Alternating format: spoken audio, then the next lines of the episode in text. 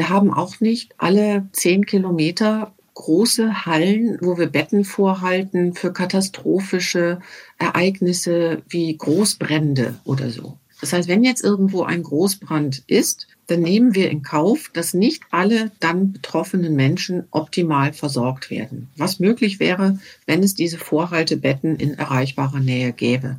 Das sind alles Abwägungen und die muss man auch in einer Pandemie treffen. Birds flying high, you know how I feel. Sun in the sky, you know how I feel.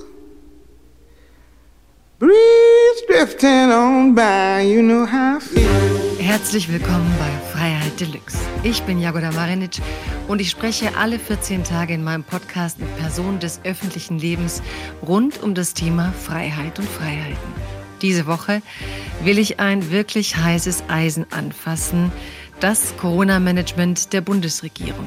Aber nicht nur das, die tiefgreifenden Fragen dahinter, die Fragen nach der sogenannten Spaltung, denn manche sagen, es gäbe sie nicht, andere sagen, es gibt sie schon. Wir befinden uns derzeit außerdem inmitten der parlamentarischen Debatte um die allgemeine Impfpflicht, bei dem Österreich und Deutschland derzeit einen eigenen Weg gehen europaweit.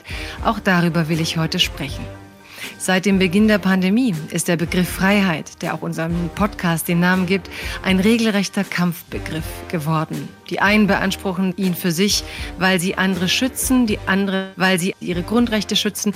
Es scheint eine große Unordnung zu herrschen. Freiheit ist plötzlich alles und nichts irgendwie. Ich möchte sortieren und dafür habe ich mir eine hochqualifizierte Gästin eingeladen. Eine Frau, die mich seit Beginn dieser Krise begleitet, mit ihren Medienauftritten immer wieder begeistert durch ihre unbestechliche Kritik.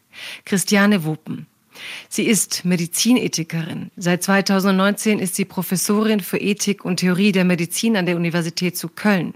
Sie war jahrelang Mitglied des Nationalen Ethikrates und Vorsitzende des Deutschen Ethikrates, Vorsitzende des Europäischen Ethikrates und in unterschiedlichsten Gremien rund um Regierungen, Beratungen, Datenschutz oder gar so komplexe Themen wie Sterbehilfe öffentlich eine wichtige Stimme. Ich bin sehr dankbar, dass sie heute da ist, mit mir zu sortieren. Herzlich willkommen, Christian. Christiane Wopen. Vielen Dank, Frau Marinitsch. Ich freue mich. Ich freue mich auch. Wie geht's Ihnen? Mir geht es sehr gut. Ich bin gut. herausgefordert durch die vielen Themen, mit denen man sich beschäftigen muss, hin und her gerissen dazwischen, wie sehr ich noch bereit bin, mich mit der Corona-Pandemie zu befassen oder mich lieber anderen Themen wechsle, weil ich seit letztem Oktober an die Uni Bonn gewechselt bin und dort ein neues Center for Life Ethics aufbauen darf und da natürlich nochmal ein ganz anderes Themenspektrum entsteht. Life Ethics, ist das dann mehr mit der künstlichen Intelligenz, was Sie auch schon in der Vergangenheit teilweise bearbeitet hatten, oder? Ja, der Grund für diesen Begriff, den fand ich darin, dass mir der Begriff Lebenswissenschaften zu eng geführt ist. Er ist ja überwiegend biologisch verstanden. Und das Leben wird durch so viel mehr ausgezeichnet und besteht in so viel mehr als dem biologischen Leben und Überleben. Und diese Perspektive mal die Fülle des Lebens sozusagen in den Diskurs einzubringen, das haben wir uns jetzt zur Aufgabe gemacht. Das scheint ja jetzt nach dieser Corona-Krise, wo es tatsächlich lange ums biologische Leben ging, ja eine wichtige und große Aufgabe. Sie sagen, Sie haben sich gefragt, ob Sie überhaupt noch in diese Corona-Debatte so mh, hm, hörbar sein möchten. Was war der Grund dafür? Weil es eine Debatte in Schleifen ist und man immer wieder dasselbe sagt. Natürlich ändern sich bestimmte Situationen und Kontextbedingungen. Omikron ist anders als Delta. Aber ein Beispiel ist, dass der Expertenrat Corona jetzt vor kurzem eine Stellungnahme herausgegeben hat, wo er die Kommunikation der Regierung kritisiert und bestimmte Veränderungen anmahnt. Ähnliche Stellungnahmen haben wir aber seit Anfang der Pandemie, sowohl auf deutscher als auch auf europäischer und internationaler Ebene. Wir haben selber im Europäischen Ethikrat zusammen mit Wissenschaftlern auf der europäischen Ebene auch was zu Wissenschaftsberatung, Kommunikation etc. gesagt. Es gibt ganz viele. Und jetzt kommt ein Expertenrat und muss das nach zwei Jahren wieder sagen. Und da fragt man sich, warum muss man sich daran noch beteiligen, das auch immer und immer wieder zu sagen. Also denke ich lieber einmal ein bisschen tiefer darüber nach, um welche andere Ecke man eigentlich kommen muss, um noch irgendwas zu verändern. Das ist interessant. Das heißt, Sie fühlen sich eigentlich auch nicht gehört. Ich würde das vielleicht nicht so umfassend sagen. Es gibt schon ähm, Orte, Gruppen, Menschen, wo man sehr gehört wird. Der Expertenrat NRW hat dazu geführt, dass Nordrhein-Westfalen eine, finde ich, von Anfang an in der Pandemie ganzheitlichere Sicht auf das Pandemie-Management geworfen hat. Ja auch beispielsweise bei den Zahlen, die ja jetzt auch vom Expertenrat eingefordert werden, ein Dashboard sehr schnell aufgestellt hat, wo auch soziale Indikatoren drin waren, beispielsweise über die Schulen etc. Das hat sich aber bundesweit als Modell nicht durchgesetzt.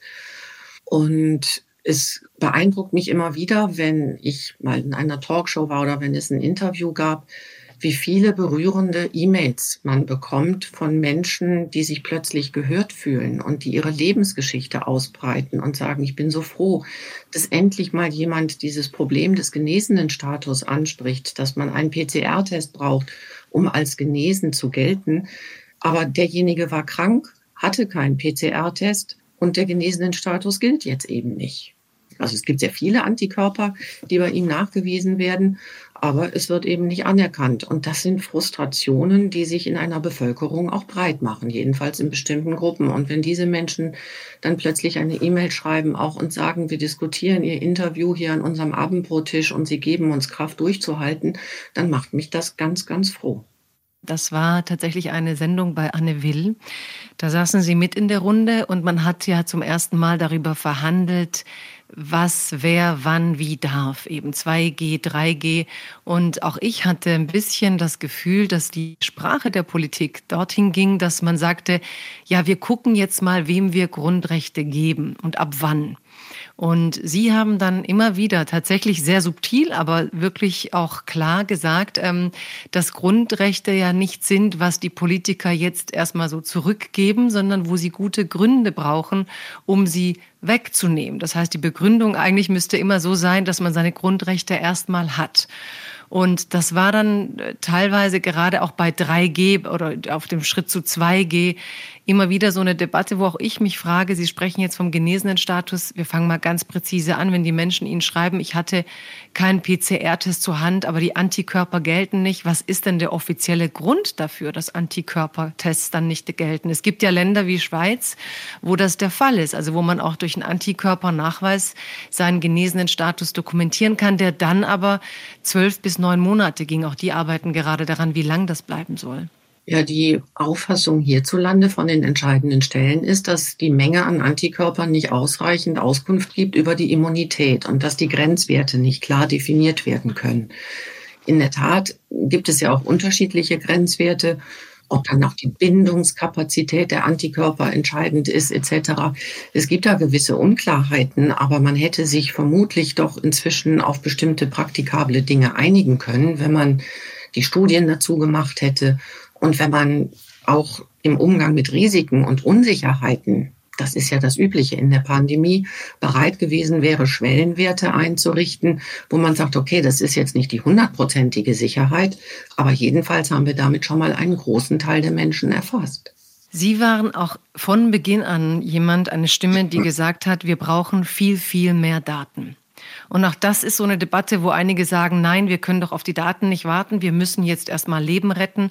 Also mit diesem Wunsch von allen Leben zu retten, hat man eben auch akzeptiert, dann gibt es Irrläufer, dann macht man mal prophylaktisch Dinge zu und schließt dies und schließt jenes und hofft, dass die Inzidenzen runtergehen. Also ist es für Sie überhaupt machbar? Wo sollen diese Daten herkommen? Welche Daten haben wir überhaupt nicht? Also Sie sagten ja eben, der Expertenrat, der Corona-Expertenrat fordert im Moment auch Daten. Warum haben wir diese Daten nicht? Und wie blind, muss man dann sagen, wenn wir diese Daten nicht haben, stochen wir denn in unseren Maßnahmen in der Bekämpfung der Pandemie? Ja, da ist schon mehr Blindheit als notwendig wäre. Von Anfang an ist gefordert worden, repräsentative Stichproben in der Bevölkerung zu machen, immer wieder in regelmäßigen Abständen, so wie es beispielsweise in England erfolgt. Israel ist sowieso noch ganz anders aufgestellt, um die Ausbreitung bestimmter Varianten zu haben, um auch die Varianten zu sequenzieren, also rechtzeitig auf Dinge aufmerksam zu werden. Das ist ja das, was Südafrika auf die Füße gefallen ist, weil die das so ausführlich machen, waren sie die ersten, die dann eben eine Variante entdeckt haben und dann wurden sie aber auch stigmatisiert. Dann wurde Südafrika quasi erstmal so eingekesselt, wenn man sagt, oh wei, oh wei, das kommt daher, dabei haben sie es nur entdeckt. Es kam aus einem ganz anderen Land. Und wenn man zum Beispiel auch die Antikörperentwicklung regelmäßig prüfen würde, wenn man ein System hätte, wo man regelmäßig repräsentativ Daten über Krankheitsverläufe hätte, über Wiederansteckung etc., dann wäre man auch für zukünftige Wellen gewappnet. Denn wir dürfen ja nicht davon ausgehen, dass mit dem Abflauen der Omikronwelle das Virus endemisch ist und unsere pandemische Situation quasi in eine endemische übergeht. Das kann sein, es kann aber auch ganz anders kommen. Und diese Eventualitäten präventiv anzugehen, also vorausschauend zu sagen, was sind unterschiedliche Szenarien und wie stellen wir uns dafür auf, um rechtzeitig eingreifen zu können und nicht nur immer reaktiv, wie es ja seit Anfang der Pandemie ist, jedenfalls im Wesentlichen ist, das wäre das Gebot der Stunde. Nur dafür braucht man regelmäßig Daten, beispielsweise über die Verteilung eines Virus, über die regionalen Ansteckungen. Wir haben ja auch gesehen, dass Ansteckungswellen ganz unterschiedlich laufen. Wir hatten in Köln beispielsweise in einem Stadtviertel bei der dritten Welle eine Inzidenz von über 700 und in einem anderen Stadtviertel eine über Null. Jetzt darf man sich mal überlegen, was da wohl hintersteckt. Und äh, ja, solche Daten braucht man, um auch reagieren zu können. Hm, auch ein spannender Moment, weil in diesem Bereich soziale Komponente und wie sich eine Bevölkerung verhält, fällt für mich zum Beispiel ein Begriff, der im Rahmen dieser ganzen Debatte völlig zerfranst wurde. Ne? Man nimmt den Begriff Eigenverantwortung. Und wenn wir vom Sozialverhalten sprechen und von dem, was eine Bevölkerung leisten kann, jenseits der Maßnahmen, mit denen wir steuern können, ist ja eigentlich Eigenverantwortung im Sinne von Menschen zu bilden, wie sie sich zu Hause verhalten, wenn andere infiziert sind, im Sinne von, wie sie andere durch ihr Verhalten besser schützen. Also Aufklärung zu einem besseren Verhalten während der Pandemie. Also eigentlich eine Verhaltens, ähm, therapeutische Maßnahme, damit wir mit unserem Verhalten die Verbreitung des Virus eindämmen, ist ja fast schon zum Synonym geworden zu wir lassen die Pandemie laufen. Wie entsteht denn in einer Debatte sowas, dass so ein Begriff plötzlich zum Stellvertreter wird für Negativität? Also, dass jemand, der sagt Eigenverantwortung, da kommt dann sofort so ein Aufschrei, ja, das ist verkannter Liberalismus, das ist schon fast der Wunsch, die Infektion laufen zu lassen. An welchem Moment, wenn Sie jetzt so eine Debattenübersicht machen, haben Sie das Gefühl, ist da irgendwie auch vielleicht was zerbrochen an Gesprächsfähigkeit in der Bundesrepublik? Ja, das ist ein ganz, ganz komplexes, schwieriges und super wichtiges Thema. Also für mich ist es das wichtigste Thema im Moment schlechthin, nämlich, ich nehme jetzt mal meine These vorweg, dass wir in der Pandemie das Diskutieren über Freiheit reduziert haben auf das Diskutieren über äußere Freiheit. Also wo kann ich hinreisen? Macht der Kindergarten auf? Was darf mir verboten werden? Wie viele Menschen darf ich treffen? Wann darf ich raus und auf einer Parkbank lesen? Ähm, welche Regeln muss ich einhalten, etc. Das sind alles Fragen der äußeren Freiheit, der Bewegungsfreiheit und so weiter, Versammlungsfreiheit auch. Wie viel darf der Staat mir wegnehmen an dieser äußeren Freiheit? Und so nach und nach, das ist mein persönlicher Eindruck, hat sich der Freiheitsbegriff auf diese äußere Freiheit reduziert. Was aber viel wichtiger ist aus der ethischen Perspektive, ist es auch die innere Freiheit mitzudenken. Und damit meine ich die Freiheit, die uns eigentlich zu dem macht als Menschen, was uns in besonderem Maße auszeichnet, nämlich, dass wir die Freiheit haben, unser Leben selbst zu führen. Aus eigenen Gründen heraus, aus eigenen Wertvorstellungen heraus. Wir sind die einzigen Lebewesen, soweit das bislang bekannt ist, die moralisch handeln, die aus Gründen handeln, die überhaupt diese Differenz von Gut und Böse kennen, die sich Gedanken über den Sinn des Lebens machen. Das ist die ultimative Dimension eigentlich des Ethischen. Und diese innere Freiheit ist dann auch mit Verantwortung verbunden. Denn ich kann nicht mich einfach so verhalten und nicht entscheiden, ich kann mich dazu entscheiden, mich nicht bewusst zu entscheiden, aber dann ist das ja auch schon eine Entscheidung. Das heißt, wir können auch als Menschen dieser Dimension des Moralischen, des Sinnhaften gar nicht entkommen. Es führt einfach kein Weg dran vorbei. Und die Menschen auch in dieser Dimension ernst zu nehmen, würde auch für die Politik heißen, ganz anders mit den Menschen kommunizieren zu müssen. Das eigentliche Problem der politischen Kommunikation für mich liegt darin, dass sie den Menschen in seinem Menschsein gar nicht mehr so ernst nimmt, wie er es verdient hätte.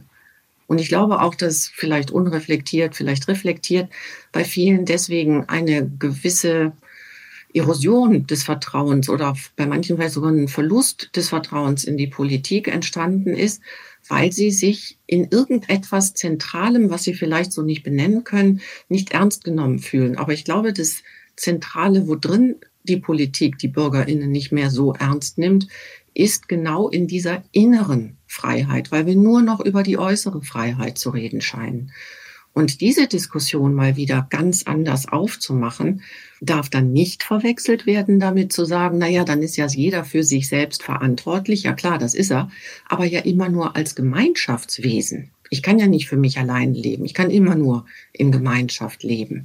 Das aber zusammenzudenken, eine Einzelperson zu sein, in einer Gemeinschaft, in einem sozialen Gefüge von vielen Menschen mit jeweiligen inneren Freiheiten, die dann letztlich eine gemeinschaftliche Freiheit ist, die man sich einander gewährt, aber auch aufbürdet, das wäre eine Sichtweise, die die Regeln, die in einer Pandemie notwendig sind, und die Eigenverantwortung miteinander in Verbindung bringen würde und nicht gegeneinander in Stellung bringt. Sehr interessant, genau diese, diese, diese Verknüpfung, weil ich mich schon frage, ich sehe das auch so, dass man zunehmend einen Diskurs zuhört, wo man tatsächlich sagt, äh, ja, es geht es darum, ob im Einzelhandel 2G oder 3G Sinn macht, was ja auch wieder eine Debatte ist, wo man diskutieren muss, wenn es heute FFP2-Masken gibt, die so gut erforscht sind, dass man ja sagt, dass über 99 Prozent, wenn die gut sitzt, auch wirklich eben sicher sind, warum man Menschen da ausschließt. Dazu kommen wir auch gleich. Ich würde eher noch mal verstehen wollen, was genau wäre denn so eine Diskussion um die innere Freiheit? Also wie müssten denn Verantwortliche in der Politik sprechen, um da vielleicht den Diskurs auf eine andere Ebene heben zu können? Beispielsweise könnte man partizipative Formate aufmachen, Bürgerräte zu bestimmten umstrittenen Fragen, wie jetzt zur Impfpflicht, wo Vertreter unterschiedlicher Gruppen, die man sonst vielleicht auch in den Medien nicht so hört, zusammenkommen und eine Stimme bekommen, etwas sagen können, etwas entwickeln können, der Politik Empfehlungen geben können. Mit Bürgerräten gibt es ja schon äh, Erfahrungen und auch gute Erfahrungen. Man könnte mehr Diskussionen in den Stadtteilen fördern. Und dann hätten die Menschen auch den Eindruck, dass sie gehört werden. Es gab jetzt auch die These, dass Bremen, wo ja die Impfquote bekanntlich überdurchschnittlich ist bundesweit, auch deswegen so viel Erfolg hat, weil sie auch auf die Ressourcen der Vereine setzen, auf die Ansprache innerhalb der Zivilgesellschaft untereinander. Also dass die Regionen der Bundesrepublik, in denen wir nicht an die Impfquoten kommen, die eigentlich gebraucht sind, um besser durch die Pandemie zu kommen, mit weniger Hospitalisierungen, dass dort eben tatsächlich mehr dieses Gefühl ist von Top-Down. Wir haben ja ein Impfangebot gemacht. Ne? Aber das Impfangebot machen war ja eben hier, es gibt Impfungen und dann lassen wir das ja mal laufen. Also auch das ist für mich so eine Frage, die man aufarbeiten muss, wenn man letztes Jahr aufgrund eines Wahlkampfs aufgrund anderer Priorisierungen, wo man dann entschieden hat, Impfzentren zu schließen, statt die Kampagnen hochzutreiben, statt die Boosterimpfungen voranzutreiben, was man dann schon wusste aus Israel oder anderen Ländern. Also war es ein kluger Schritt, dann quasi das Impfdefizit zu übersetzen in so, die Bürgerinnen und Bürger sind eben in Deutschland besonders impfunwillig, wir müssen uns härtere Maßnahmen überlegen. Also da ist doch plötzlich was entstanden. Deutschland nach dem Wahlkampf im Dezember, man merkt plötzlich, huch, neues, neue Mutante, dies und jenes, irgendwie haben wir verschlafen zu impfen. Und man hat doch letztlich die Bevölkerung dann ein Stück weit auch zum Sündenbock erklärt. Die wollen nicht, obwohl es ja so tolle Impfangebote gab. Ja, das war halt von Anfang an eine falsche Erwartungshaltung, dass die Menschen in Massen in Impfzentren laufen und das alles dann quasi wie ein Selbstläufer zu Ende geht. Wir haben in Köln ja sehr früh angefangen, tatsächlich in die Stadtteile reinzugehen mit niedrigen Impfquoten und uns dort vor Ort Verbündete zu suchen quasi, also Menschen, die in diesen Stadtteilen Vertrauen genießen. Das können Geistliche sein, Imame, Sozialarbeiter, Menschen, die einfach die, die Menschen dort vor Ort kennen und als vertrauenswürdig gelten und einem den Zugang eröffnen. Denn man muss ja nicht glauben, dass alle Gruppen dann immer die öffentlich-rechtlichen Fernseher sehen und verfolgen, was die Politiker sagen oder auf die Homepage des Bundesgesundheitsministeriums schauen. viele haben ja völlig andere Quellen. Natürlich auch soziale Medien, die dann auch wieder eine gesonderte Rolle spielen und über die man wahrscheinlich auch nochmal differenziert weiter sprechen muss. Wichtig ist es, den direkten aufsuchenden Kontakt zu den Menschen zu haben und die Impfmobile vor Supermärkten, vor Bauhäusern, die hatten ja durchaus ihren Erfolg oder vor den Universitäten etc. Also sprechen, da sein, Zeit haben, zuhören und dann impfen, das ist, denke ich, der beste Weg. Wenn Sie jetzt diese Debatte verfolgen, die wir seit zwei Jahren führen, als Medizinethikerin, die ja schon viele wichtige Debatten begleitet hat öffentlich und Empfehlungen geschrieben hat fürs Parlament in verschiedenen Funktionen. Gibt es etwas, wo Sie sagen, die Corona-Debatte unterscheidet sich von Ihrer Zeit, wo es um Sterbehilfe ging? Oder haben Sie das Gefühl, dass sich in diesen zwei Jahren etwas auf eine Weise verschoben hat, wie Sie es vorher nicht kannten? Das ist schwer zu vergleichen, aber von der Tendenz her würde ich sagen, dass die Überdrüssigkeit in der Gesellschaft gewachsen ist an der Art der politischen Kommunikation, weil sie sich in einer Krisensituation wie der Corona-Pandemie, die alles andere, was wir an medizinethischen Themen vorher in den letzten Jahren und Jahrzehnten hatte, ja deutlich übersteigt, weil es da so augenfällig geworden ist. Die Debatten, die wir sonst führen über Pränataldiagnostik, Organtransplantation, Suizidbeihilfe, also Beihilfe zur Selbsttötung etc., das bezieht sich ja oft auf einen kleineren Bevölkerungskreis und scheint irgendwie gegenüber der Corona-Pandemie eine eingegrenzte Fragestellung zu sein, weil die Corona-Pandemie einfach alle Bereiche unseres individuellen und gesellschaftlichen Lebens umfasst und das ja auch nicht nur national, sondern international. Die internationale Dimension ist ja in der deutschen Debatte fast ganz hinten rübergefallen.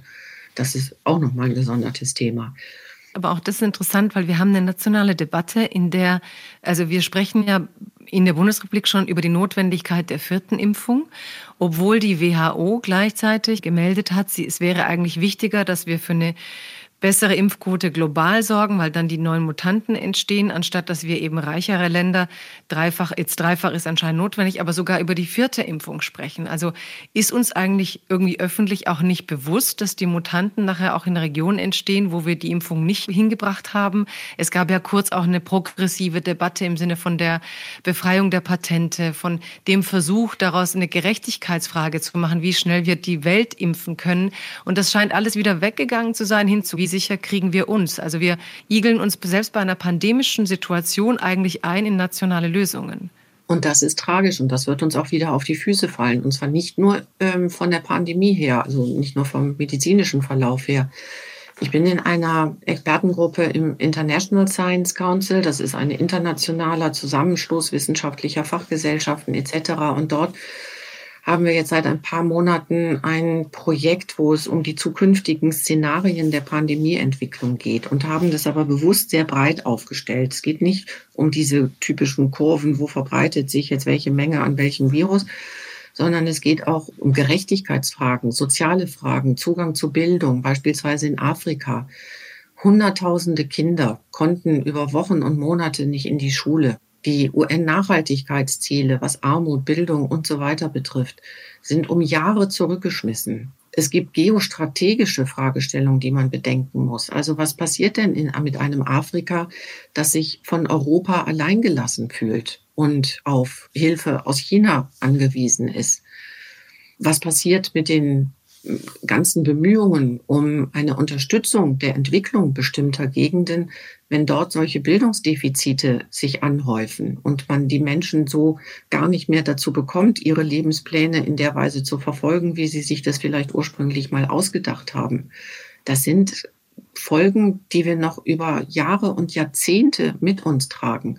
Und wir streiten uns hier manchmal um Fragestellungen, wo man ja, sich wirklich die Haare rauft und sagt, kann man denn die Probleme nicht bitte mal dahin stellen, wo sie hingehören und die richtig dicken Brocken diskutieren und angehen. Ich finde es ganz wichtig und großartig, dass Sie das sagen. Ich habe ganz zu Beginn der Pandemie auch ähm, Zahlen gelesen über Ebola und die Auswirkungen der Epidemien und dass man sagte, selbst Epidemien, die man dann relativ schnell in den Griff bekam, sorgten dafür, dass Geschlechterfragen zwischen 5 und 30 Jahren zurückgeworfen wurden.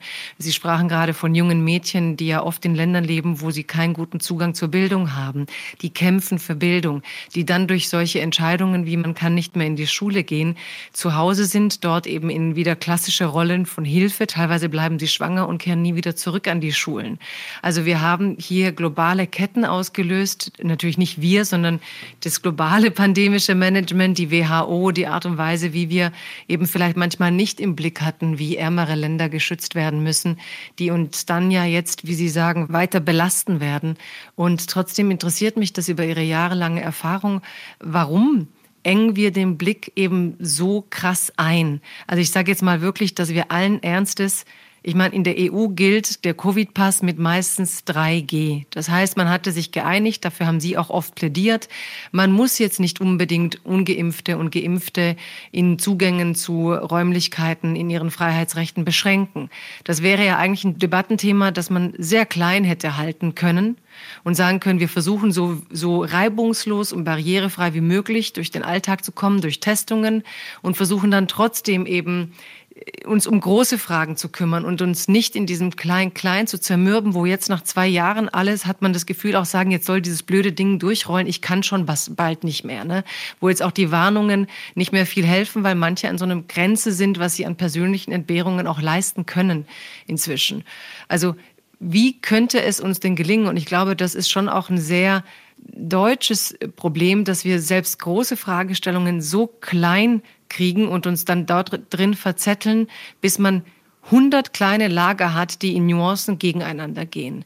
Also wie gelingt es uns eigentlich das, was Sie ja beruflich tun, eine Diskussion wieder ein bisschen zu öffnen und zu sagen, wir müssen doch mal hier was Grundsätzliches fragen, ne? nämlich wie sind Gerechtigkeitsfragen auch in Zeiten von einer Pandemie irgendwie äh, zu berücksichtigen oder so. Also was glauben Sie, können wir überhaupt dafür tun? Viele Fragen gehören dazu. Ähm, das eine ist die Medien, also das Medienverhalten.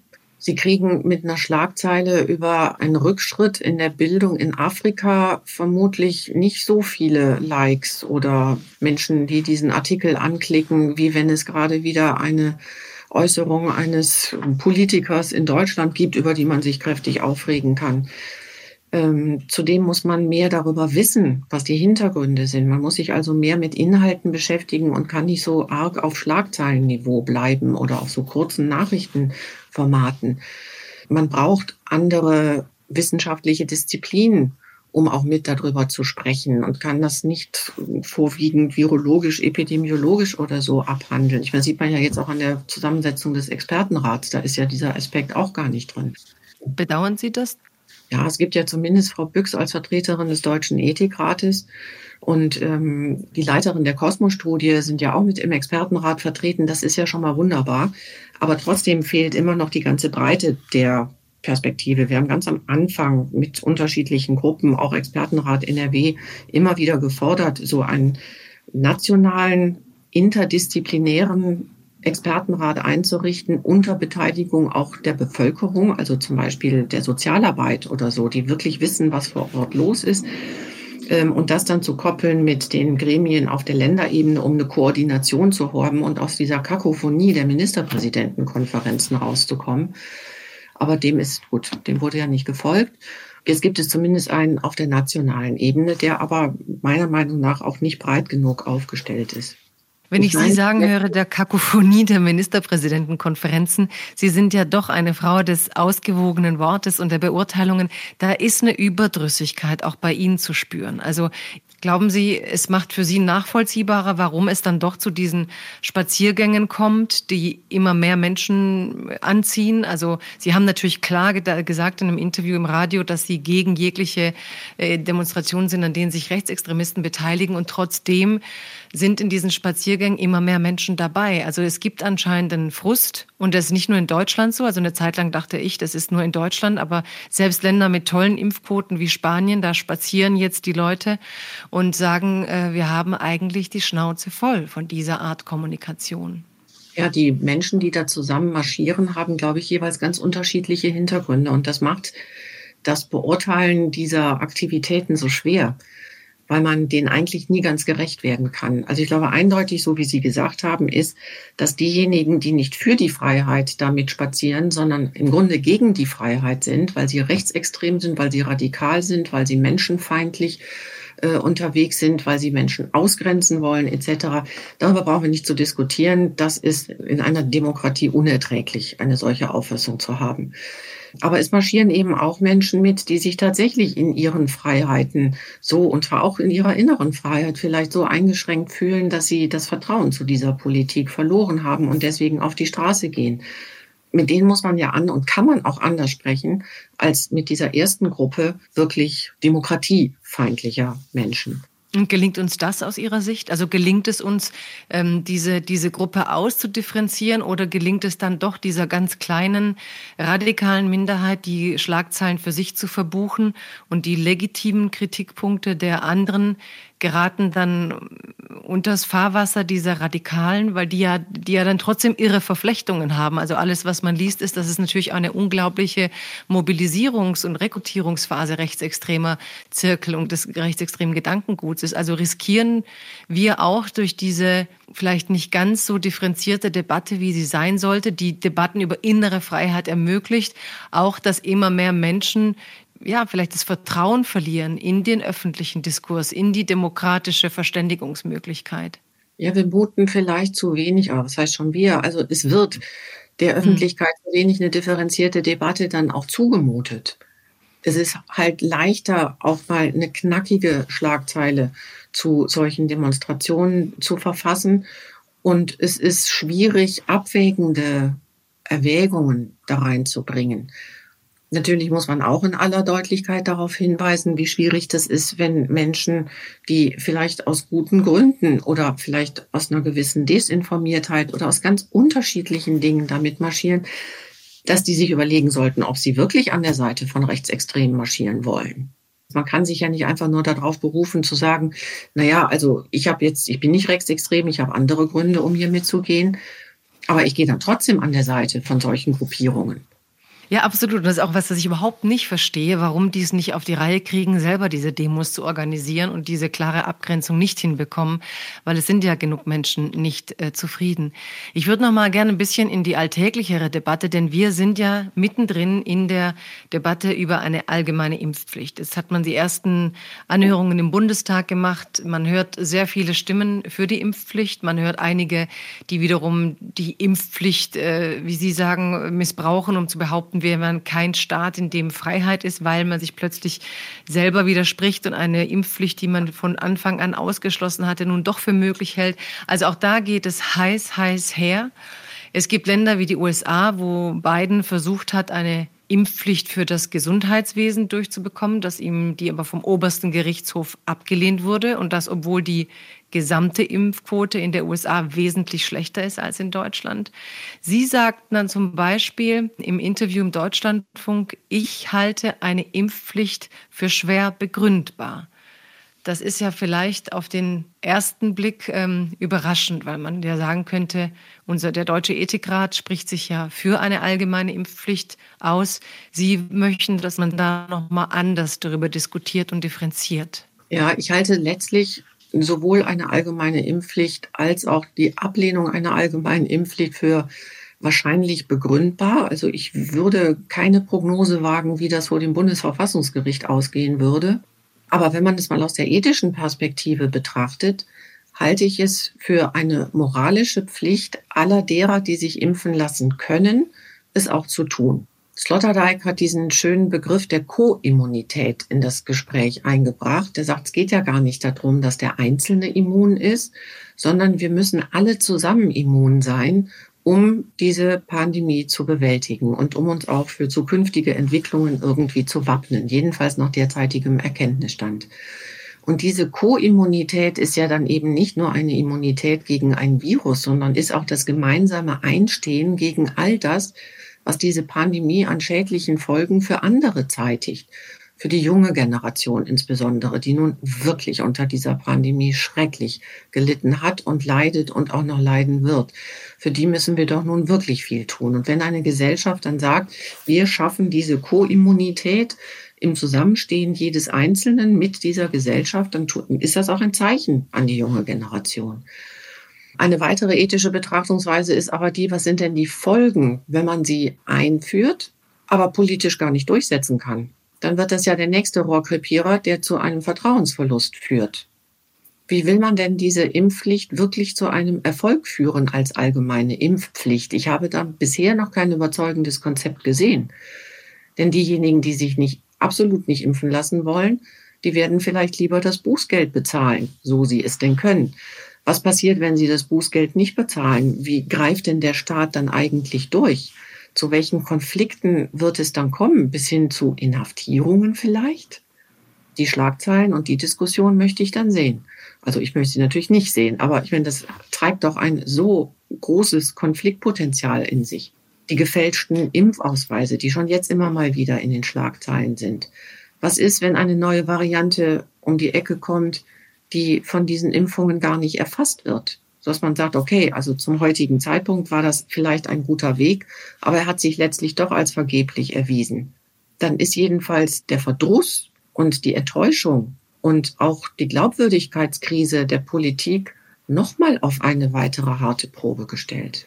Und das muss man sich denke ich, lieber vorher überlegen. Also wenn man nicht wirklich sicher ist, dass eine allgemeine Impfpflicht zum Erfolg geführt werden kann, denn er stellt sich ja nicht von alleine ein, dann sollte man es lieber lassen und über andere Modelle nachdenken, die ja auch in der Diskussion sind. Viele Fragen, die ich jetzt habe. Das eine ist, verstehen Sie diese große Verweigerung? Also wir haben ja diverse Krankheiten, gegen die es eine Impfpflicht gibt. Und da gibt es vielleicht vereinzelt Gegnerinnen und Gegner. Aber eigentlich hat es eine hohe Akzeptanz und es gab auch nicht diese große Welle. Also warum ist gerade jetzt bei dieser äh, Seuche diese große Gruppe an Menschen entstanden, die sich dieser Impfung verweigert, statt irgendwo zu denken, ja wunderbar, ähm, ich kann mich schützen? Bei den anderen Impfungen betrifft es in der Regel nur Einzelne also bei der Masernimpfpflicht, bei den Kitas, Schulen etc. Ähm, dann gibt es die Reiseimpfungen, da kann man sich ja dann überlegen, ob man das macht oder nicht. Das ist ja eine individuelle Geschichte. Und wir haben es mit einer neuartigen Impfung zu tun, wo einige vielleicht ein Problem haben, da das Vertrauen zu fassen. Und diese Impfung führt nicht zu einer sterilen Immunität. Wir wissen eben, dass auch Geimpfte sich anstecken können und dann deutlich zu machen, dass aber die Vermeidung von schweren Krankheiten auch einen großen Wert hat und nicht die sterile Immunität das Entscheidende ist oder jedenfalls nicht das einzig Entscheidende, das muss man ja auch erstmal kommunizieren. Ja, also insofern ist die Situation nicht ganz vergleichbar zu den Impfungen, bei denen es schon eine große Akzeptanz gibt.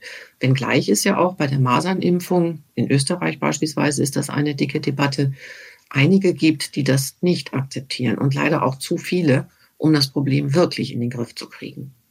Aber auch da wird doch im öffentlichen Diskurs ganz schnell der, dieser Kurzschluss gezogen. Also ich habe auch äh, den Eindruck, dass seit wir über diese Maßnahmen diskutieren, ganz schnell so plötzlich so Gedankenfiguren im Umlauf sind, die immer gemacht werden und die auch ein Stück weit die Argumente, die Daten und das tiefe Begründen ersetzen sollen.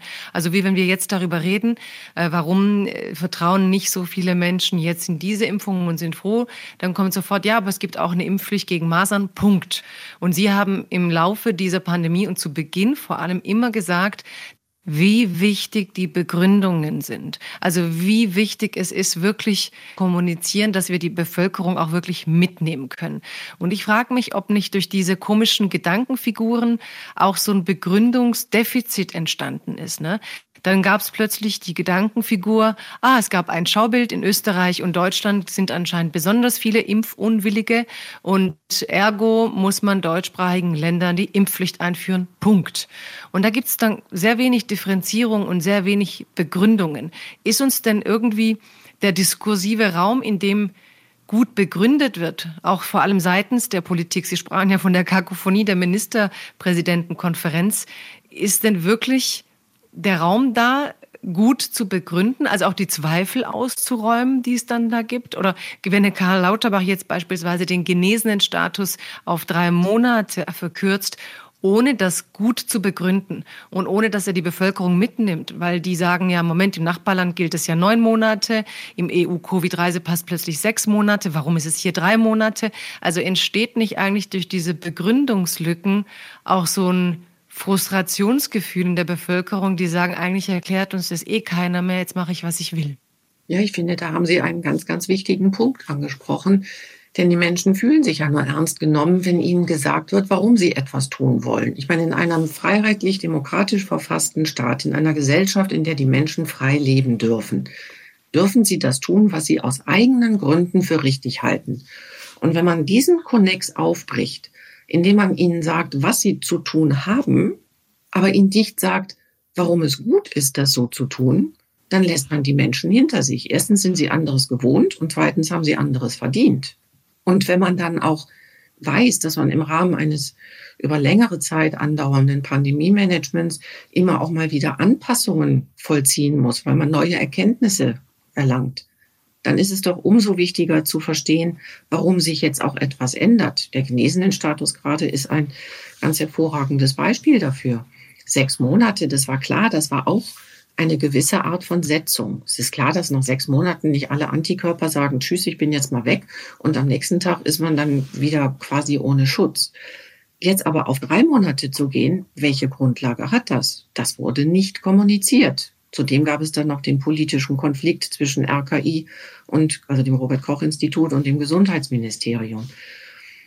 Und wenn nach zwei Jahren solche Strukturen und Kommunikationswege immer noch nicht klar sind und wenn dann auch die Gründe nicht genannt werden, dann ist das mittlerweile die Erfahrung, dass das immer, immer wieder passiert.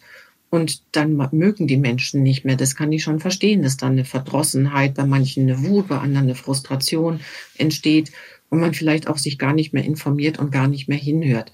Am liebsten machen die Menschen doch eigentlich das, was sie selbst für richtig halten. Es gibt auch die Gruppe von Menschen, die macht gerne das, was sie gar nicht verstehen muss, sondern was ihnen vorgesetzt wird, aber das ist doch eher ein geringerer Teil. Wichtig ist es zu verstehen, was man macht, es für gut zu befinden und dann aus eigenen Stücken zu tun und nicht nur, weil es irgendwo in einer Verordnung steht. Wenn wir jetzt noch mal abschließend zur Impfpflicht kommen, also wir haben ja bisher 76 Prozent der Bundesbürgerinnen und Bundesbürger sind geimpft. Was halten Sie denn von solchen Aussagen wie, man nimmt ihnen durch die Impfpflicht äh, die Aufgabe ab, darüber nachzudenken? Also man löst das Problem, indem die Leute wissen, dass sie es ja einfach machen müssen und dadurch erlöst man sie von dem Konflikt.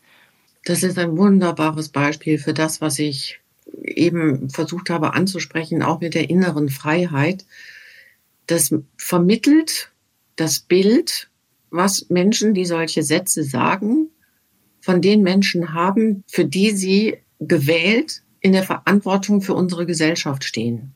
Das ist kein Politikstil, der die Menschen ernst nimmt, der Menschen aufgeklärt mit zu Akteuren im Pandemie-Management machen möchte, der den Menschen der Gesellschaft dient und repräsentativ ist, sondern das ist ein manipulativer und autoritativer Politikstil. Und den unterstütze ich persönlich nicht. Dann lassen Sie mich noch ein Beispiel wählen. Also wenn in der Politik man sagt, Impfpflicht, ja, wir wollen die dann durchsetzen und dann gibt es ein Bußgeld von 3000 Euro zum Beispiel, fiktiv erstmal. Dann tritt ein Politiker heraus oder eine Politikerin und sagt, wir haben aber keinen Impfzwang oder wir zwingen nicht zur Impfung. Man hat immer noch die freie Entscheidung, sich impfen zu lassen oder nicht. Ja, die hat man auch, wenn man das ausreichende Geld hat, das Bußgeld zu bezahlen. Und damit hat man ja auch die Pandemie nicht bewältigt. Deswegen ja der Gedanke, inwiefern eine allgemeine Impfpflicht eben tatsächlich überhaupt zu einem Erfolg führen würde.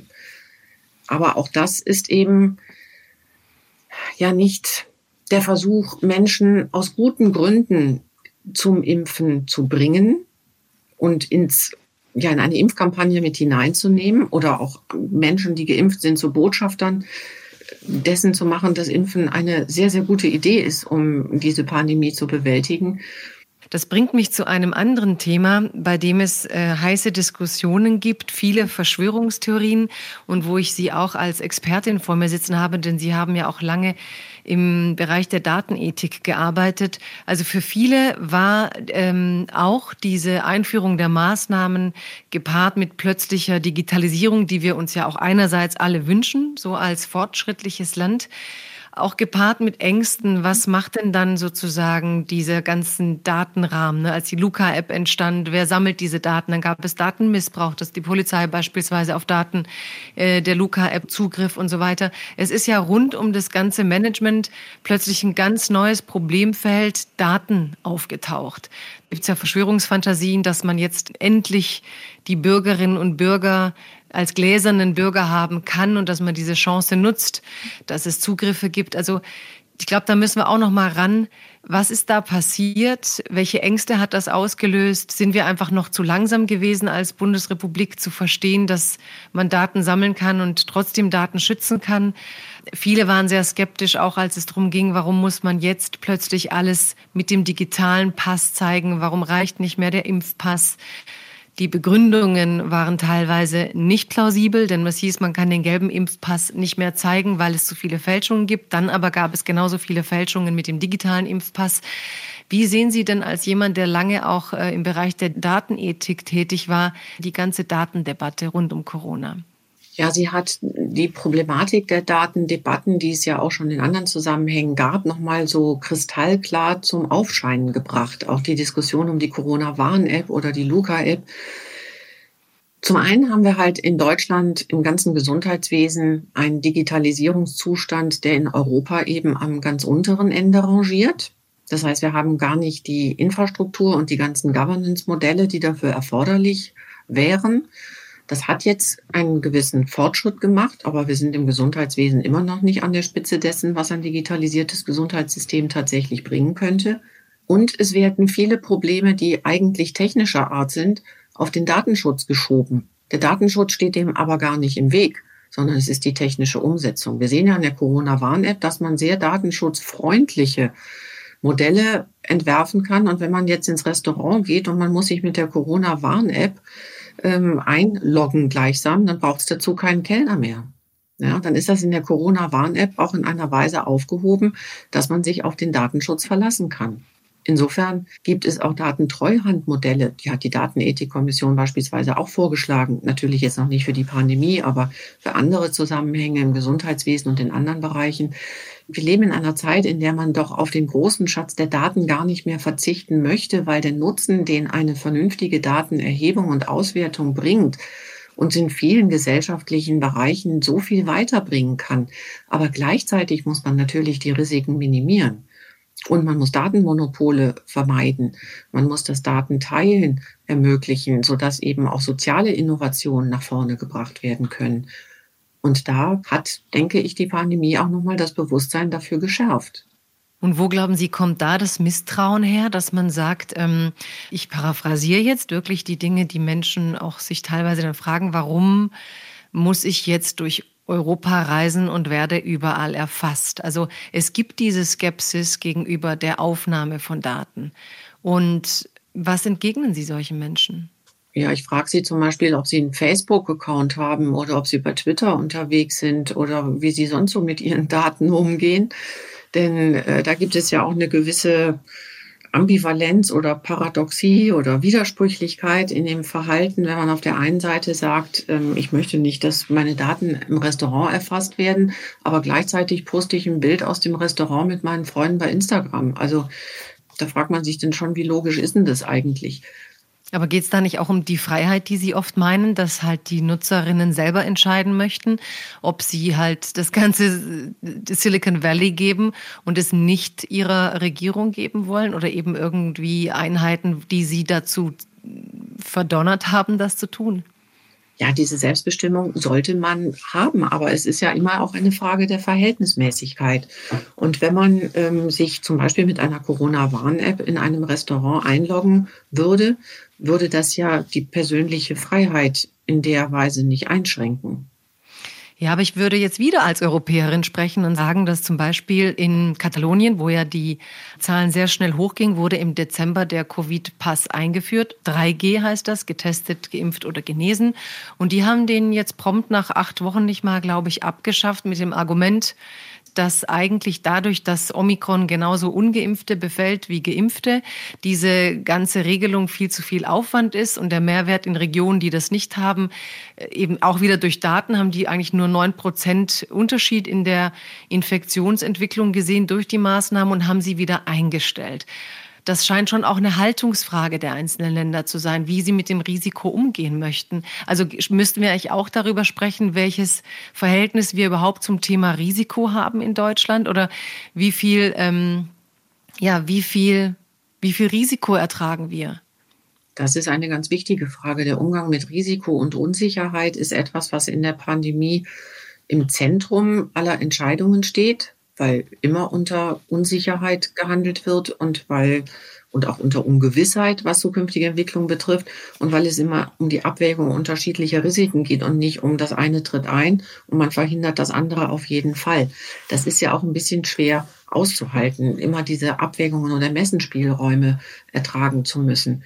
Aber deswegen sind die Begründungen umso wichtiger. Und dass ein anderes Land, wie Sie jetzt sagen, Katalonien, bestimmte Dinge anders sieht, das mag dann eben auch in der Kultur dort angemessen sein. Es gibt ja auch in unserer Bevölkerung Gruppen, die lieber die Sicherheit in den Vordergrund stellen möchten und andere, die mehr Risiken bereit sind, in Kauf zu nehmen. Und das ist letztlich auch ein gesellschaftlicher Aushandlungsprozess, wie eine Gesellschaft sich dann dahingehend aufstellt. Wenn ich gerne besonders sicher gehen möchte, dann gehe ich eben nicht ins Restaurant oder ziehe eben auch, wenn ich draußen rumlaufe auf einer Geschäftsstraße, die Maske an. Das steht mir ja frei. Deswegen muss ich das aber noch nicht jedem anderen auch vorschreiben wollen. Ja, und mhm. dieses Nebeneinander auch unterschiedlicher Risikoeinschätzungen, das zu ermöglichen, das auszuhalten, das für vernünftig zu halten und trotzdem politisch Mindeststandards zu setzen, ist, meine ich, die, der richtige Weg in einer solchen Pandemie. Hm. Ich möchte jetzt noch mal eine ganz brutale Frage stellen, die mir neulich jemand gestellt hat. Und da geht es natürlich auch um Risiko und Umgang mit Sicherheit und Unsicherheit. Ähm, man konnte beobachten, dass wir manchmal in Lockdowns oder Ausgangsbeschränkungen hineingegangen sind bei Inzidenzen und auch Todeszahlen, bei denen wir dann auch wieder herausgegangen sind. Also dass es oft eine Seitwärtsbewegung war, die zum Schutz des Menschenlebens diente. Im Moment haben wir zum Glück eine relativ geringe Zahl an Menschen, die sterben. Es ist ein sehr sensibles Thema und ich möchte auch wirklich vorsichtig sein, aber es ist für mich eine ganz tiefe ethische Frage dahinter. Ich habe in einem Interview neulich gelesen, dass ein britischer Mediziner sagte, in äh, schlimmen Phasen im Winter hatten wir um die 300 Tote am Tag aufgrund der Influenza. Und wir müssen auch als Gesellschaft darüber reden, und ich frage, für mich ist es natürlich schwer, wie viele Tote darf man zulassen und ab wann muss man denn schützen? Was sind, also wir haben immer gesagt, die Auslastung der ähm, Intensivstationen ist das entscheidende Merkmal, aber wenn die nicht ausgelastet sind, ab wann muss man sagen, ja, es gibt Tote, aber wir können jetzt nicht noch mal so viele harte Maßnahmen treffen. Muss man das überhaupt sagen? Das ist eine ganz zentrale Abwägung die ganz unumgänglich ist. Denn wenn wir ein Pandemie-Management befürworten würden, nachdem es keinen einzigen Toten und keine einzige Tote aufgrund einer Corona-Infektion gäbe, dann müssten ganz andere freiheitseinschränkende Maßnahmen erfolgen und es wäre gleichwohl noch unrealistisch. Aber das sogenannte allgemeine Lebensrisiko, was wir alle eingehen, wenn wir ins Auto steigen, wenn wir auf die Straße gehen, wenn wir bestimmten Tätigkeiten nachgehen, das gibt es eben auch im Bereich der öffentlichen Gesundheit. Und Sie sprachen die Grippe ja schon häufiger an. Es gibt Krankheiten, die wir nicht mit allen erdenklichen Mitteln bekämpfen, weil wir den Preis zur Bekämpfung in Form von Einschränkungen von Freiheit oder auch in Form von Geld als höher betrachten als das Risiko, eben an dieser Erkrankung zu versterben. Und dann in Kauf nehmen, dass es einige, einige hundert, einige tausend Tote aufgrund dieser Erkrankung gibt.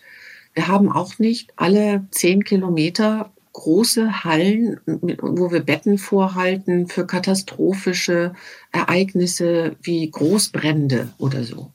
Das heißt, wenn jetzt irgendwo ein Großbrand ist, dann nehmen wir in Kauf, dass nicht alle dann betroffenen Menschen optimal versorgt werden. Was möglich wäre, wenn es diese Vorhaltebetten in erreichbarer Nähe gäbe. Das heißt, auch die Verteilung von Notfallhubschraubern etc., das sind alles Abwägungen. Und die muss man auch in einer Pandemie treffen. Kann es sein, dass das für uns auch deswegen so schwierig ist, weil wir haben ja 2020 überhaupt erst mal lernen müssen. Wir waren ja nicht Pandemie erfahren wie manche äh, Länder in Südostasien, wo es dann äh, SARS gab und man das schon mal erlebt hatte, sondern für uns war es so ein ganz großer Lernprozess und wir dachten, okay, man muss jetzt alles runterfahren und so viel wie möglich retten. Also das, was Sie da beschreiben, ist ja dann doch auch irgendwie eine Normalisierung zu lernen, wir müssen damit leben. Und dann kommen aber andere und sagen, aber wir haben in Neuseeland äh, Zero Covid und zu dem und dem Preis sind nur so und so viele Menschen gestorben. Und das zeigt eigentlich, wie zivilisiert das Land ist und wie hoch sie den Wert des Lebens halten, während wir bei uns die Leute durchseuchen lassen, jetzt sogar Kinder. Also das sind ja so starke Polarisierungen. Die einen würden es am liebsten machen wie Neuseeland, die, wie ich aber heute gelesen habe, auch unglaublich wenig Intensivbetten haben und deswegen auch vielleicht so streng sein müssen. Und andere würden sagen, so, ja, ein gewisses Risiko gehört zum Leben. Ich glaube, da sind zwei Aspekte, die mir vielleicht wichtig wären zu betonen. Also zum einen haben wir uns an bestimmte Dinge gewöhnt, an bestimmte Risiken, über die diskutieren wir nicht mehr. Und eine analoge Frage der Risikoabwägung, wie eben zum gesagt, also, also wenn wir ins Auto steigen und wissen, dass es da ein bestimmtes Risiko gibt, durch einen Unfall zu versterben. Und die müssen wir nicht selber schuld sein, die können auch andere schuld sein. Im Autoverkehr sterben viele Menschen. Deswegen schaffen wir aber nicht alle Autos ab, weil uns diese Bewegungsfreiheit und all das, was das Autofahren ermöglicht, wichtiger sind als die Vermeidung der vielen Verkehrstoten.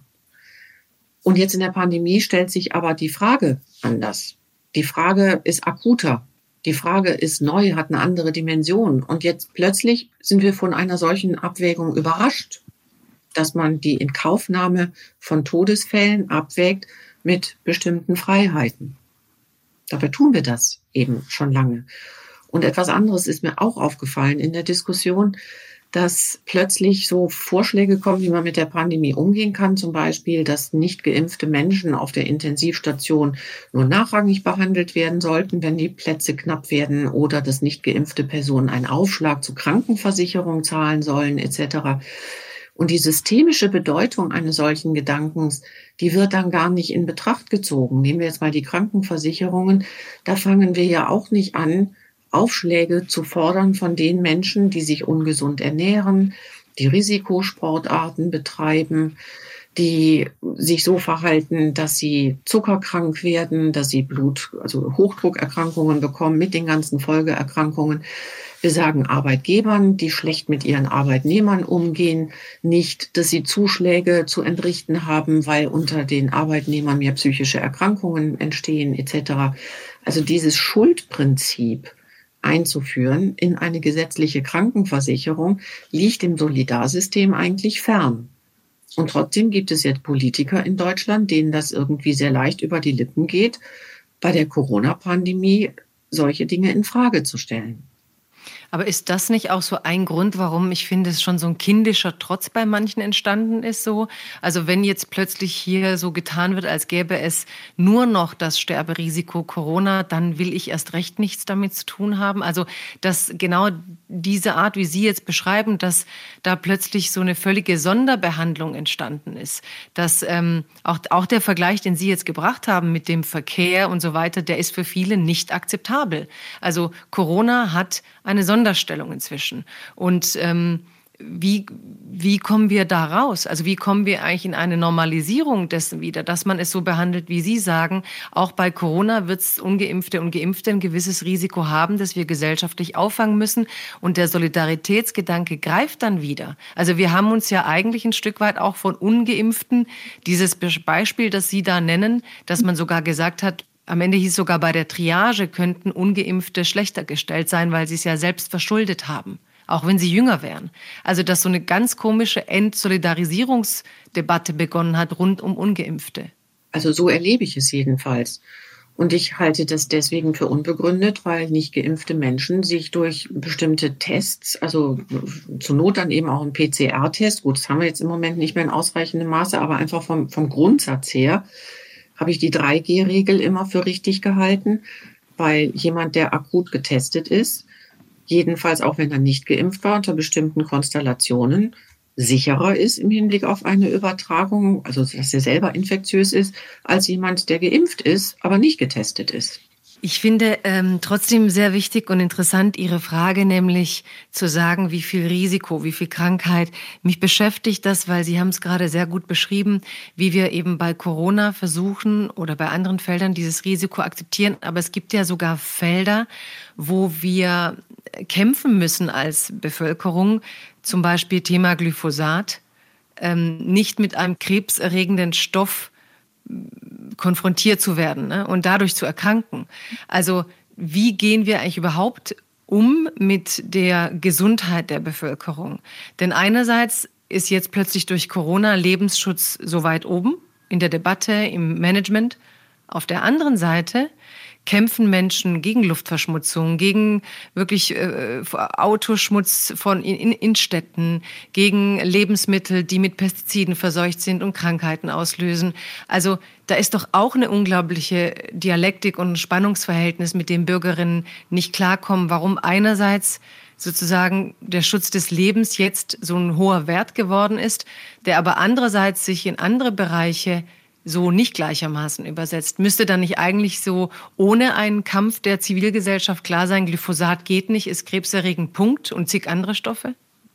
Ein großes Problem unserer Sichtweise auf den Begriff der Gesundheit ist ja, dass die sozioökonomischen Determinanten von Gesundheit zu sehr vernachlässigt werden. Gesundheit und Gesundheitssystem, Gesundheitsversorgung ist bei uns die klassische Schulmedizin im Wesentlichen, die auch dann in den Systemen gefördert wird. Aber dass man die öffentliche Gesundheit viel wirkungsvoller steigern und verbessern könnte, wenn man die sozioökonomischen Determinanten von Gesundheit nehmen würde und nicht nur Medikamente und schulmedizinische Behandlungsmethoden, das wird nicht in ausreichendem Maße gesehen. Wohnverhältnisse, Ernährung, also auch das alles, was Sie sagen, die Art und Weise, wie, also und Bildungsfragen etc. Das sind ja alles ganz wesentliche Faktoren, die die Gesundheit der Menschen beeinflussen. Und das sind ja andere Hebel als Medikamentenentwicklungen und ähm, ja, schulmedizinische Verfahren und das Verhalten im Gesundheitssystem selber.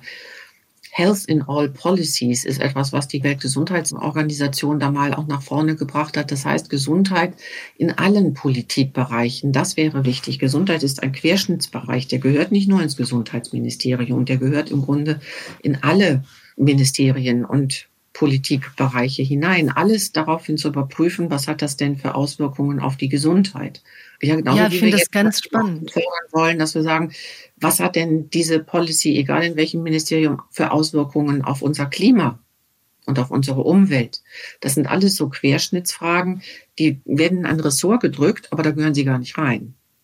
Ja, und genau das habe ich gerade den Eindruck. Wir haben sehr viele andere komplexere und unsere Gesellschaft auf wahrscheinlich viel längere Jahre hin beschäftigende Fragen so ein bisschen zur Seite gedrückt. Ja, Sie haben es gerade erwähnt in dem Interview, haben Sie es auch gesagt. Unsere Beziehung zur Natur ist derzeit so, dass wir die Ressourcen so ausbeuten, als hätten wir 1,7 Erden und nicht einen Planeten.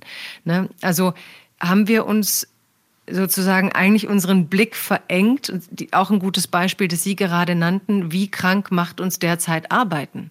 Also wie krank machen Arbeitgeber, die keine äh, Arbeitnehmerrechte berücksichtigen, die mit dem Selbsterfüllungsprophecies der Jugend so umgehen, dass sie es einfach ausbeuten, indem die menschlichen Ressourcen so verwendet werden von einem natürlich kapitalistischen System, dass wir am Ende viel mehr Kranke haben.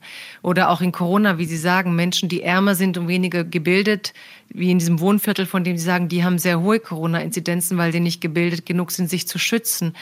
Also wenn wir über Corona reden, über Schutz des Lebens, verschlafen wir gerade nicht oder übertünchen wir nicht eigentlich die viel größeren Fragen des guten Lebens, die wir uns auch vorsorglich stellen müssen. Also wie können wir Essen anbieten, das uns gesund macht und nicht beim Essen eigentlich schon wieder Giftstoffe in uns hineinbringt? Wie können wir äh, körperliche Betätigung fördern, auch bei Menschen, die jetzt nicht per se mit Sport und Yoga und Pilates zu tun haben und aufwachsen? Also was wäre da aus Ihrer Sicht vielleicht nochmal ich meine, auch das Thema Menschen zu stärken in dieser Zeit, in der Pandemie, wo man im Lockdown war, wie viel tun wir eigentlich dafür vom Menschenbild her? Sie sind ja auch Christin, habe ich gelesen. Und für sie ist der Mensch eine Mischung aus Körper, Seele und Geist. Wie schaffen wir es eigentlich auch vielleicht politisch zu überlegen, welche Räume hat diese Mehrdimensionalität des Menschen? Aus meiner Sicht müssen wir über die Systeme, die unsere Gesellschaft am Laufen halten, nochmal vertieft nachdenken. Denn die unterschiedlichen Bereiche haben sich, auch aus guten Gründen, das will ich jetzt gar nicht kritisieren, aber die haben sich in gewisser Weise verselbstständigt. Also der Bereich der Wirtschaft ist so aufgestellt, dass es um Wachstum geht. Und dieses Wachstum wird quantitativ gemessen und nicht qualitativ. Es geht nicht um ein inneres Wachstum oder um ein Bessermachen in einer qualitativen Hinsicht, sondern es geht um eine Steigerung von Zahlen im Wesentlichen. Das sind die Indikatoren, mit denen Wirtschaftsleistung gemessen wird. Was aber wäre, wenn diese Wirtschaft nicht in so einem Hamsterrad-Modus auf Wachstum ausgerichtet wäre, was eben auch die von Ihnen erwähnten Schäden beim Menschen verursacht, sondern wenn die Wirtschaft wieder in den Dienst am Gemeinwohl gestellt wird. Wenn in dieser Weise Arbeitsplätze gestaltet werden, eine Kreislaufwirtschaft etabliert wird, geschaut wird, dass sie gemeinwohlorientiert ausgerichtet und auch gemessen wird. Solche Indikatoren gibt es ja.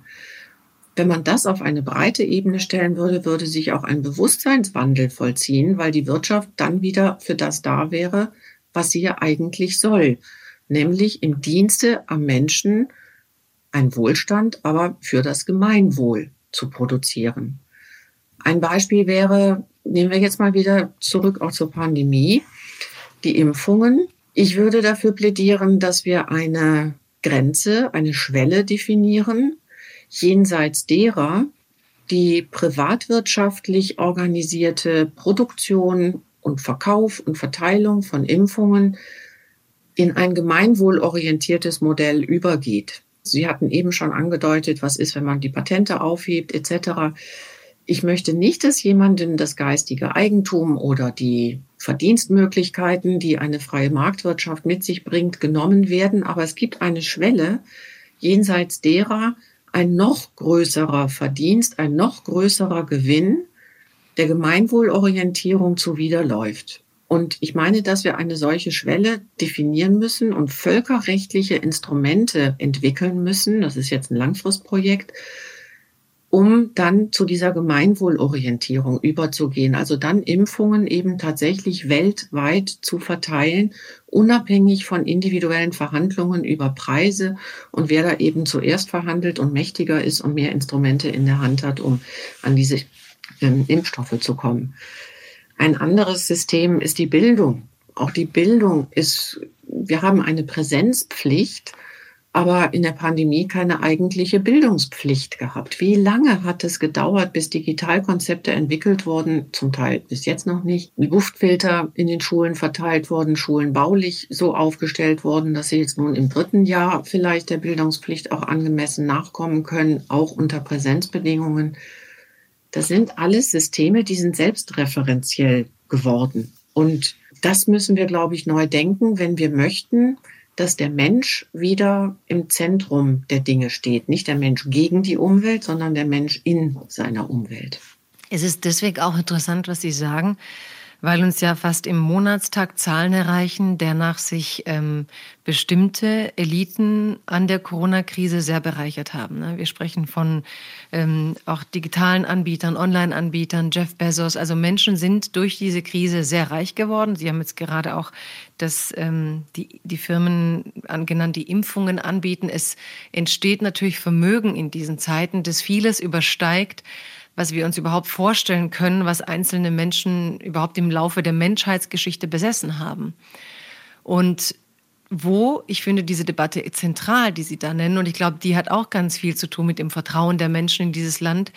Aber wo können denn diese Debatten geführt werden mit dem Gefühl von Wirkmacht? Also haben nicht sehr viele Menschen den Eindruck, das ist einfach inzwischen so entkoppelt so wie eben dann mitten in der Pandemie bestimmte reiche Männer mit ihren Phallus-Symbolen ins Weltall fliegen, um zu zeigen, wo sie die Zukunft sehen und sich nicht darum sorgen, dass weltweit hier ähm, Menschen an den Impfmaschinen ums Leben kämpfen. Also wie kriegt man denn das wieder zusammen? So ein, eine Spaltung zwischen sehr, sehr reich und arm und, und, und diesen Zugang, von denen Sie sagen, wie kann man sich überhaupt noch denken, dass Wirtschaft wieder dem Menschen zugutekommt, wenn sie doch im Moment vor allem einzelnen sehr, sehr reichen und immer reicher werdenden Individuen zugutekommt. Auch, natürlich gibt es insgesamt auch eine Verbesserung des Wohlstands und des Gesundheitswesens, aber es gibt auch eine messbare Verringerung des allgemeinen Lebensstandards in vielen Ländern, die einmal reicher waren.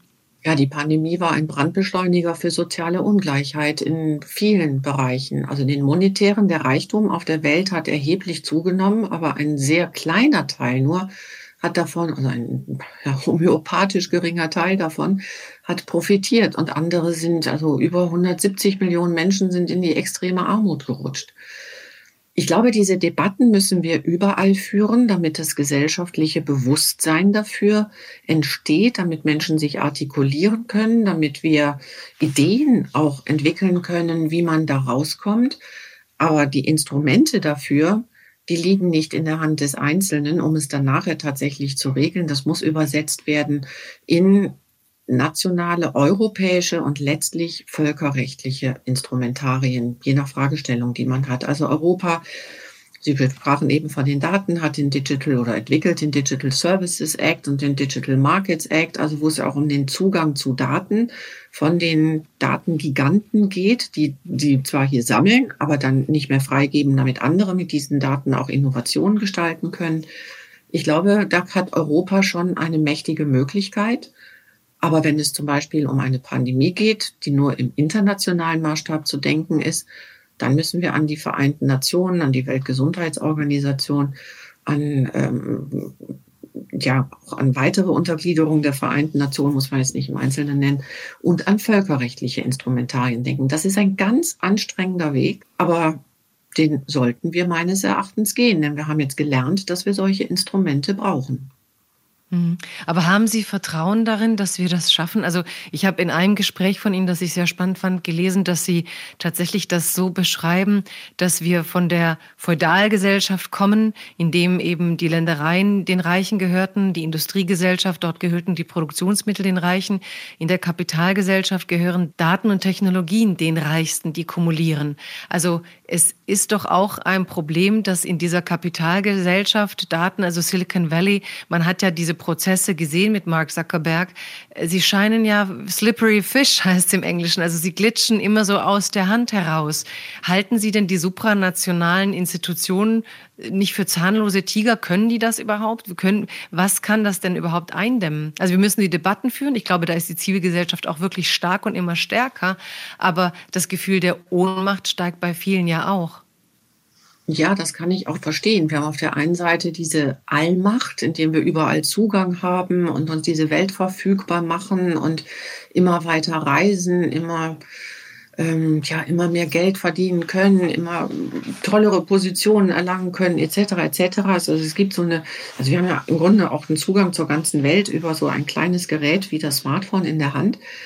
Aber auf der anderen Seite diese Ohnmacht, weil man nicht mehr so richtig weiß, was kann man noch bewirken. Und es kann ja nicht immer nur der gesellschaftliche Diskurs sein, in dem man sich über unterschiedliche Formate einbringt. Aber ja, ich glaube, die, der Wert des gesellschaftlichen Diskurses kann gar nicht überschätzt werden. Der ist einfach das Wesentliche, aus dem eine Kultur heraus entsteht, sich weiterbildet und dann letztlich sich in Regulierungen, in Governance, in Institutionen, gesellschaftlichen Institutionen niederschlägt. Und wenn das nicht passiert, dann wird der Druck auch auf internationale Organisationen gar nicht groß genug, denn die handeln wahrscheinlich nicht einfach nur aus sich selbst heraus, sondern wenn es auch einfach dieses Erfordernis gibt, weil sie sonst nicht mehr gut in die Öffentlichkeit gehen können, weil sie wissen, dass sie nicht das Richtige getan haben. Vielleicht brauchen wir auch neue Institutionen. Ich würde auch nicht sagen, dass die jetzigen schon ideal aufgestellt sind. Aber ohne diesen Druck aus der Gesellschaft, aus den Gesellschaften heraus, wird es nicht zur Weiterentwicklung oder auch zur Neueinrichtung entsprechend wichtiger Institutionen kommen. Und jetzt will ich Sie trotzdem fragen, es ist ja inzwischen der Begriff ähm, der, also der pandemiemüden Gesellschaft. Also man merkt einfach auch, dass wirklich viele nach diesen zwei Jahren, abgesehen von Daten über psychische Probleme, erschöpfte Familien, also mit einer erschöpften Bevölkerung nach diesen zwei Jahren, von wem genau soll man das denn erwarten? Also Demokratie beansprucht die Bürgerinnen und Bürger, aber ich weiß nicht, ob wir sie in den zwei Jahren auch genug geschont haben, dass sie noch Ressourcen haben, irgendwie ihren Bürgerpflichten wirklich nachzukommen. Haben wir da nicht den nächsten Konflikt? Also Sie betonen, dass wir genau diesen Diskurs brauchen, um die Institutionen zu bewegen, sie mit Leben zu fühlen, füllen. Aber ja, Sie kennen ja auch die Berichte über die Leute, die gerade in Familien nach zwei Jahren einfach sagen, ich bin froh, wenn ich abends das Licht ausmache. Ja, Sie sprechen diese schöne Worte aus, das muss mit Leben gefüllt werden. Ich glaube gar nicht, dass man die Menschen schonen muss, damit sie genug Ressourcen haben, sondern man muss die Frage stellen, woher kommen denn diese Ressourcen? Woran knüpfen die Menschen denn an? Aus was beziehen sie ihre Kraft? Die Pandemiemüdigkeit, ich glaube, die kann jeder verstehen. Man ist die Nachrichten leid, man will sich mal wieder mit anderen Themen beschäftigen, man will sich nicht die ganze Zeit mit den Regeln befassen und man möchte mal wieder einfach mehr oder weniger unbeschwert, jedenfalls von der Pandemie leben. Aber wo liegen denn die eigentlichen Ressourcen, aus denen wir heraus leben und das Gefühl haben, ein erfülltes Leben zu führen? Da war schon vor der Pandemie der Lauf auf Achtsamkeitskurse, Meditationen, bestimmte spirituelle Angebote sehr groß, weil in einer sich ständig beschleunigenden Welt der Mensch auch überfordert ist. Es gibt ja kaum noch die Möglichkeit zu einer Ruhe oder gar einer kreativen Langeweile, zu Orten der Selbstvergewisserung, wo es nicht darum geht, ständig von außen berieselt zu werden, sondern von innen heraus etwas zu entwickeln. Und das kann man in einem Glauben finden.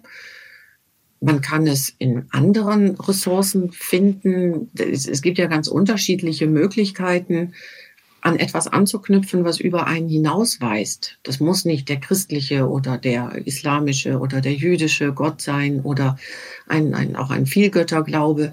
Es geht mir hier gar nicht um eine ganz bestimmte Weltanschauung, sondern darum, dass es einen Bezug gibt zu einer Größe, die über mich hinausweist, wo ich mich als Teil eines Ganzen fühlen kann, wo ich mich aufgehoben und geborgen fühlen kann und aus der heraus ich die Kraft habe, in all den Unzulänglichkeiten, die diese Welt notwendigerweise mit sich bringt und die jeder Mensch notwendigerweise mit sich bringt, trotzdem als jemand zu fühlen, dessen Leben einen Sinn macht und einen Sinn hat und sich auch sinnvoll anfühlt.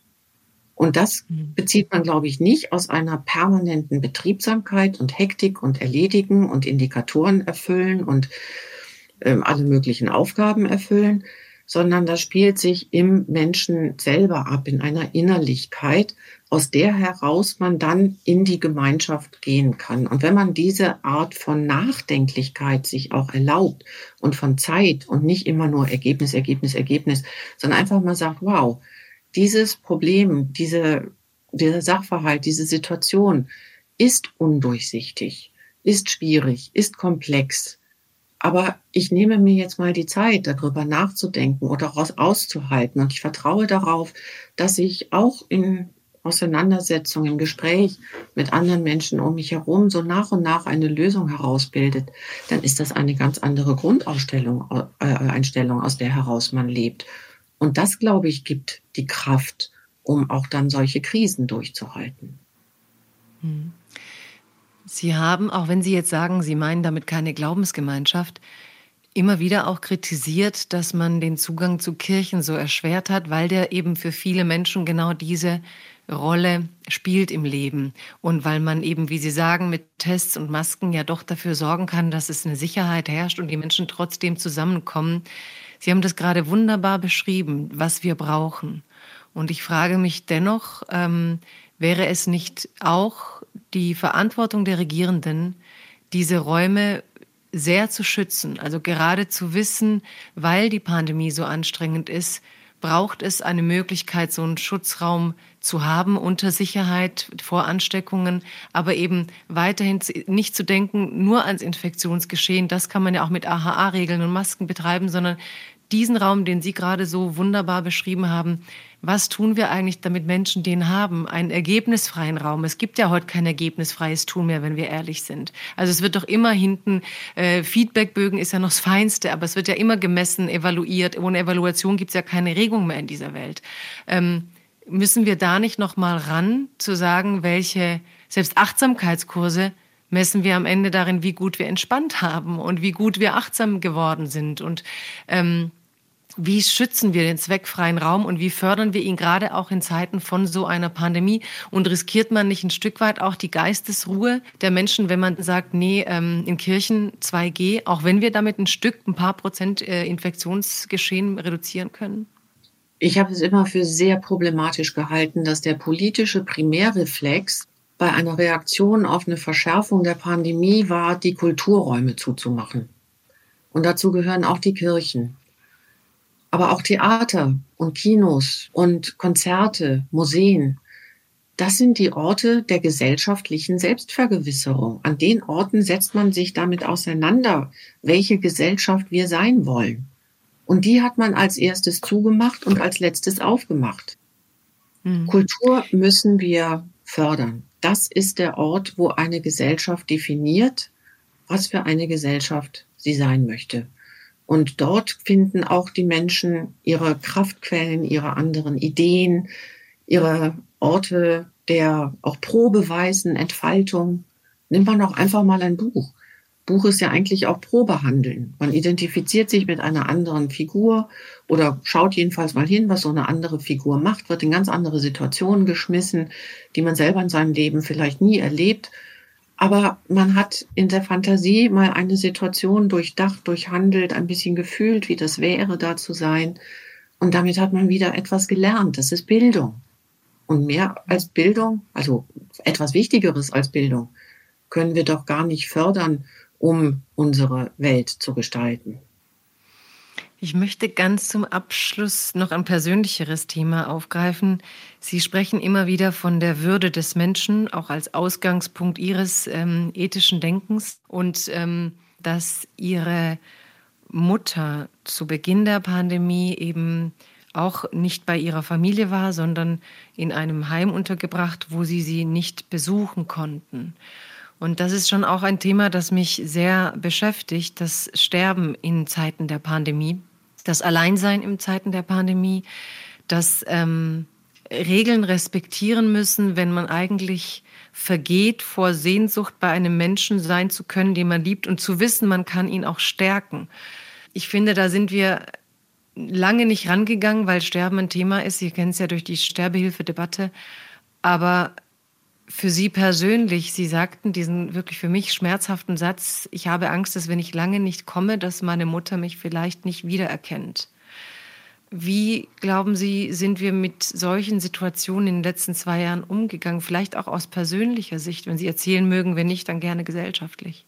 Ja, also persönlich war es so, wie Sie das sagen. Ähm, meine Mutter, die inzwischen verstorben ist, nicht an Corona, ähm, war zu Beginn der Pandemie schon sehr dement, hat viele Menschen, die ihr eigentlich vertraut waren, nicht erkannt. Mich hat sie immer noch erkannt, aber ich hatte tatsächlich die große Sorge, sie dann nicht mehr zu erkennen. Mein Glück, in Anführungsstrichen, war, dass sie dann aufgrund einer akuten Erkrankung ins Krankenhaus musste und im Krankenhaus durfte ich sie dann besuchen. Ähm, also insofern konnte ich dann eine gewisse Kontinuität auch wieder aufrechterhalten und dann kam ja glücklicherweise auch die Möglichkeit mit den Tests etc. Und da war das Heim, wo meine Mutter war, glücklicherweise auch sehr aktiv und gut aufgestellt. Also es gab eine Stellungnahme des Deutschen Ethikrates, der ja auch etwas gesagt hat zu einem würdevollen Umgang mit Menschen in Einrichtungen, wo man dann eben Besuch zulassen muss oder organisieren muss und wo man sie nicht isolieren darf. Mir kommen bis heute Geschichten zu Ohr, wo Menschen nicht zu ihrem sterbenden Vater, sterbenden Geschwistern reingelassen werden, jetzt auch wieder in der Omikron-Welle, wo ich überhaupt kein Verständnis für habe, dass man Menschen in diesen Situationen, und es muss nicht nur das Sterben sein, es ist auch schwere Erkrankungen, es sind Angstzustände, es sind Menschen mit Behinderungen, die deswegen sich in, geistig in einer bestimmten Welt so alleine nicht zurechtfinden. Es gibt auch nichts Wichtigeres, als diesen Menschen auch Menschen an die Seite zu stellen und sie aufzufangen, zu begleiten, ihren Bedürfnissen gerecht zu werden.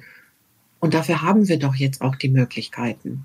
Ich halte es für gar nicht gerechtfertigt, einen Zugang zu hilfsbedürftigen Menschen zu untersagen. Sie haben einmal gesagt, dass trotz all der wichtigen Fragen, auch Gesundheit und Grundrechte, Freiheit für Sie der Ausgangspunkt ist. Also eigentlich schon mit das Wichtigste im Denken. Also mein, mein Ausgangspunkt ist die Würde des Menschen, dass der mhm. jeder Mensch, egal mit welchen Eigenschaften, Leistungen, Herkunft, alles ganz egal, einfach nur weil er ein Mensch ist, hat er einen Wert um seiner selbst willen. Und damit hängt ganz zentral auch die Freiheit zusammen, die innere und die äußere Freiheit, so wie wir sie angesprochen hatten. Der Mensch ist derjenige, der entscheiden können darf, wie er sein Leben führen möchte, wer er sein möchte, wer er auch in der Gemeinschaft sein möchte, als notwendigerweise ja soziales Wesen.